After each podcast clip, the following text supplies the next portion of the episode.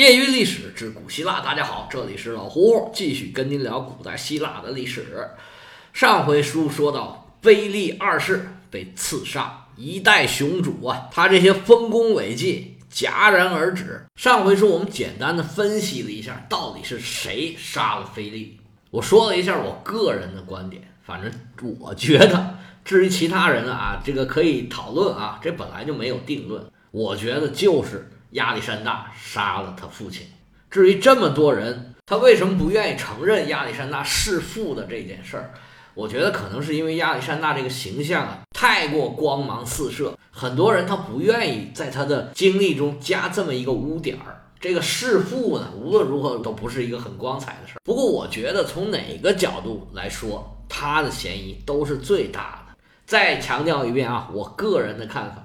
在前两集里面呢，我讲了一些细节，好像两次父子吵架呀，菲利遇刺的时候一些情景啊，我都是根据一些材料编的这个故事，都是有出处的啊。不过呢，也都有一些其他的说法，比如说有一些材料呢，就把两次吵架其实是放在一块儿说了，而且呢，亚历山大也不是自己跑的，是被他爸爸放逐了，这个怎么说的都有，我就采信了一些我觉得。又有点意思，又比较合理的。无论如何，菲利这一篇算是翻过去了。咱们迎来了我们这本书的最后一位主人公，非常重要的一个人物——亚历山大大帝。其实，在我们书里面啊，亚历山大已经出来有一会儿了。虽然非常抢镜，但是那个时候他还不是主角。但是从这儿开始，他就是我们这书里面唯一的一位主角了。说起这亚历山大呀，可真不得了。形容他呀，用顶级的词儿没问题，什么丰功伟绩呀、雄才大略呀，尽管往上招呼都没毛病。尤其是在短短的时间内就占据这么大面积的土地，没有几个人能跟他匹敌的，甚至可以说一个人都没有。所谓前无古人，后无来者。现在西方四大战神一般都把他列为首位，这四位就是亚历山大大帝、汉尼拔。凯撒大帝还有拿破仑、汉尼拔和凯撒大帝，我们讲罗马的时候会详细的讲。拿破仑是无人不知了，而这四位里面，一般是把亚历山大大帝啊放在头一个的。不光是时间最早，他的工业也应该是比后面三位还是更厉害的。大家玩那个扑克牌里面啊，这梅花老 K。就是亚历山大大帝。讲到亚历山大呀，我们自然也是要从他的小时候开始说起。咱们介绍过亚历山大的出身了，他爸爸是国王，妈妈是公主。这公主嫁给国王就成了王后。他一生下来可以说是万千宠爱于一身，因为他是第一个嫡子。他有一个同父异母的哥哥，这哥哥叫亚黑大尤斯，也有一称叫亚克大尤斯的。但是这个。哥哥呢？一方面，因为他母亲出身很低，据说是色萨利的一个舞女。当然了，不出意外，也应该是打仗的时候娶的。而且这个哥哥啊，有点智障。那父母呢，自然把重点放在这个亚历山大身上。而且亚历山大从小啊，长得是很漂亮，又很聪明，就更讨父母的喜欢了。尤其是他妈妈，是含在嘴里怕化了，顶在头上怕吓着，是精心的培育。他妈妈呢，应该是从小受过希腊式的教育，感觉他爸爸就是一糙老爷们儿，心说可不能把孩子培养成像你那样，我得养一个有品位的孩子。从小就以希腊的方式养育这个亚历山大，而小亚历山大呢，冰雪聪明，很小就能读书了。那那个时候，希腊最著名的一书是啥呢？就是《荷马史诗》了。这《荷马史诗》啊，分两部分。第一卷叫《伊利亚特》，第二卷叫《奥德赛》。第一卷的主人公是阿基里斯，也有译成叫阿克琉斯的。这内容大家都知道，我就不详细介绍了。这《伊利亚特》就是主要讲打仗的热血书，激情澎湃，是豪情万丈。而《奥德赛》呢，相对这个调子就阴沉了一点，是讲奥德修斯回国的故事。中间呢有很多这个阴谋诡计，主要讲的是奇遇和冒险。而亚历山大对第二部啊兴趣不大，但是特别特别喜欢第一部。这个也好理解，毕竟一个小孩嘛，他不可能喜欢那么阴沉曲折的这种故事。这本书啊是他一生最爱的一本书，而且呢，对他有非常大的一个影响。小亚历山大慢慢长大了，到了上幼儿园的年纪，那他作为王子，父母肯定给他安排了很多小伙伴跟他一起玩儿。这些小伙伴呢，有比他大的，有比他小的，都是马其顿的贵族少年，还不是少年呢，就是贵族小孩儿。这些小朋友呢，从小啊就一起上学、习文、练武，日后啊有很多都成为了亚历山大的左膀右臂。他这么多小朋友里面啊，跟他最好的叫赫菲斯提安，也有译成赫菲斯提翁、赫菲斯登、赫菲斯定。这样的艺名的这俩小孩啊，成天在一起玩，高矮胖瘦啊都差不多，穿的衣服也一样。就是亚历山大的头发颜色深一点，这个赫菲斯提安他的头发颜色呢浅一点，就像双胞胎一样，形影不离。大家可以想象一下，俩小男孩穿的一样，戴的一样，长得都差不多，一个噔噔噔噔跑进来，哎，待会儿噔噔噔噔又跑过来一个，多么的可爱！赫菲斯提安的爸爸是马其顿的贵族，名叫阿明托尔。他们家族啊，可能跟雅典人是有一点关系，要不然呢，就是他妈是雅典人。因为这个名字是一个雅典名字，在当时马其顿人看来呢，可能有点这个小外国人的意思。而且雅典呢是出了名的，是比较有文化的这么个地方。而这赫菲斯蒂安呢，跟亚历山大不一样，亚历山大呢是性如烈火，又着急又冲动，很热情，但是呢有点毛躁。这赫菲斯蒂安呢比较温和，做事很细致。很谨慎，正好跟亚历山大比较互补。小时候啊，俩人一起看这个《伊利亚特》，亚历山大读到高兴的地方就说呀：“我是阿基里斯，你是帕特洛克罗斯。”你从这个事儿上可以看得出来，他们俩的性格和他们俩的地位。这阿基里斯是战神，全身是刀枪不入，力大无比，天下无敌。而这位帕特洛克罗斯呢，是阿基里斯的好朋友。但是就没有那么厉害了。后来呢，这阿基里斯啊生气走了，帕特洛克罗斯呢穿上阿基里斯的盔甲，想要吓唬吓唬敌人，结果被对方的主将赫克托尔所杀。大概是这么个故事。按理说亚历山大这么说呀不太好，不过呢他也就是笑一笑，这事儿就过去了，也不跟他争辩。实际上他俩最后的结局啊跟这个还真的有点像，这个我们后面讲到的时候再说吧。总之，俩人是一生最好的朋友，可能不只是朋友吧。这个我们以后慢慢再说。随着小王子的逐渐长大，十二三岁的孩子就要真正开始学东西了，就不能老在妈妈手里惯着了。这时候，菲利啊，就从妈妈手里把孩子给接过来了，给他请了两个最高水平的老师，开始了严格的学习生活。这两位老师啊，一文一武。咱们先说这武的。在当时啊，名满天下，武艺最高超，单兵作战能力最强的是谁呀？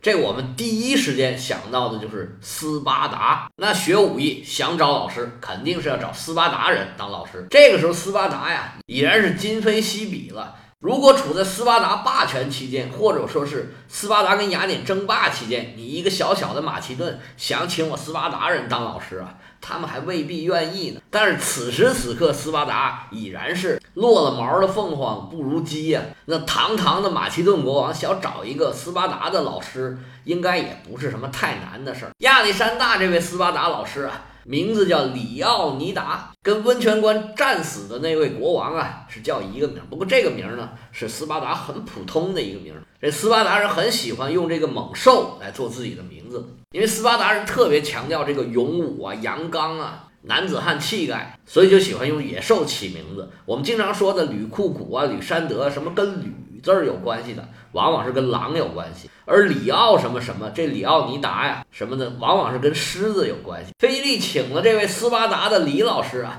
他的目的很明确，就是要对他儿子进行斯巴达式的训练。这菲利国王啊，别的不知道他懂不懂，当兵打仗他一定是一个老行家，他自己就是风餐露宿、枪林弹雨。不知道经过了多少这种大场面，他自己训练士兵啊，都特别的严格。咱们以前讲过，马其顿兵阵的变化速度是最快的，机动性也是最强的。这个就仰赖于他日常高水平、大强度的这种训练。其实无论是文艺啊、体育啊、美术啊，你练唱歌也好，练乐器也好，练画画也好，练书法也好，以及所有的运动。都是需要把你这门技能练到什么呢？下意识，一碰到这个，哎，我就做出这种反应。那么还有呢，雄厚的基础和实力，马其顿就特别强调这个负重越野，这样才能增强机动性。应该说，马其顿的军队啊，训练水平也是很高的。但是菲利为什么还要请斯巴达的老师呢？这个很简单，就是因为斯巴达的训练水平更高。斯巴达的小孩七岁就要离开父母了，除了简单的文化学习之外，全部都是军事训练。成人之前还要经过荒野生存，还要杀一个人回来才行，否则你就不能成为合格的斯巴达战士。亚历山大虽然从小也不是娇生惯养，但是呢，这种训练也是以前从来没有过。小亚历山大的军事训练呢？可以总结成一个字儿，就是苦。每天呢，不管是冬天夏天，天还没亮就给我起床，先收拾东西，包括武器、日常用品、被窝，全都背身上。不管刮风下雨，是烈日炎炎，每天给我拉练越野、负重，然后操练队列，练习格斗，学习军队的各种纪律、口号，还有一些战争的基本法则。训练当然不是一个人，亚历山大和赫菲斯提安都在一起训练，而且跟他们一起练的都比他们大，有的甚至大四岁、五岁。这男孩啊，十二岁还没怎么长成呢，跟十六七的小伙子那就差得很远了。不过亚历山大从小就是好强，绝不服输。这几年的锻炼下来呀，等到亚历山大十五岁的时候，他已然是一个浑身肌肉、行动敏捷。精通各种格斗技巧，一个合格的军人了。据说亚历山大长得是很帅的，而且身材非常结实，但是个头不高。他有一项特长，就是他跑得非常的快。我想象他大概就是梅西的这个形象，或者是马拉多纳的这个形象，或者是马拉多纳和梅西之间的这种形象。说了武的，说文的，他的这位斯巴达李老师啊，虽然很厉害，但是也就止步于一个优秀的。这个武术教师而已。然而，这文化课老师可是不得了。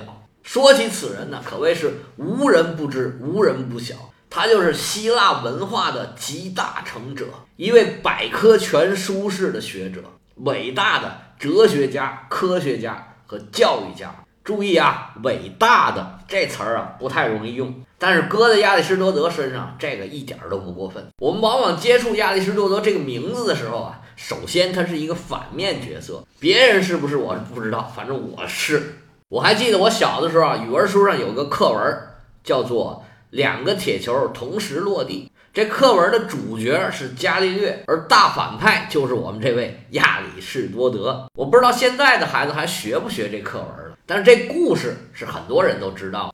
这故事就是说，伽利略他质疑亚里士多德曾经提过的一个说法，就是从高处扔两个东西，那个重的东西先落地，轻的东西后落地。说是伽利略在比萨斜塔上做过这么一实验，拿了一个一磅的球，拿了一个十磅的球。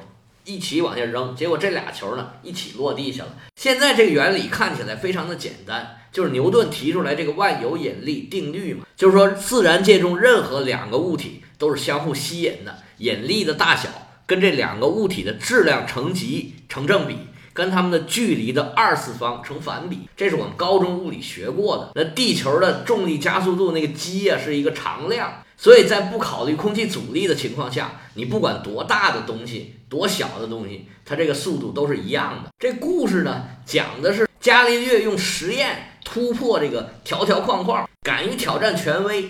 那么这个权威就是亚里士多德。说实话，那个时候啊。在我幼小的心灵里面，这个亚里士多德呀，是一个特别顽固的老头儿的形象，而且呢，基本上是错误的代名词。后来随着年龄的逐渐增长，我知道的也越来越多了一点儿，这个形象慢慢就变化了。亚里士多德出生于色雷斯的斯塔基拉，这地方呢就在那个卡尔西里半岛上，咱们以前讲过的，就像那个三叉戟插进爱琴海里面的一样，那三个小半岛的上边。他出生于公元前三百八十四年，比菲利国王啊还要大两岁，所以他大致上啊就是亚历山大的父辈儿。他出生于一个医生的家庭，他父亲呢后来当了马其顿国王的御医，应该家庭条件还是不错的。这种知识大牛啊，从小都是一样的，一定是聪颖过人，年纪轻轻啊就开始崭露头角。也许是受他父亲的影响吧，他从小就对生物学，哎，和这种自然科学和实证科学很有兴趣。你可以想象一下，一个超级学霸的成长史，从小就爱看书、爱学习。等他到了十七岁的时候啊，当地啊就已经教不了他了，这地方容不下他了。那那时候去哪儿呢？去到雅典。他师傅啊也是个大牛，是谁呢？柏拉图。他在雅典跟着柏拉图学习，学了二十年，直到柏拉图去世，他才离开了那里。关于亚里士多德的学术主张和学术成就啊，在这儿我就不多说了。我准备下一讲啊，开一篇番外，讲一讲古希腊的思想成就。那亚里士多德呢，也是其中很重要的一个部分，到时候再详细讲。其实亚里士多德能给亚历山大当老师啊。这真是因缘际会，各方面条件呢都赶一块儿了。话说这亚里士多德啊，到了雅典之后啊，是精研博学，努力上进，成为了柏拉图最好的一个学生，是柏拉图最喜欢的一个学生。柏拉图称呼他为学园之灵，因为柏拉图上课那地方就叫学园，学习的学，公园的那个园儿。这种情况呢，一直维持了二十年。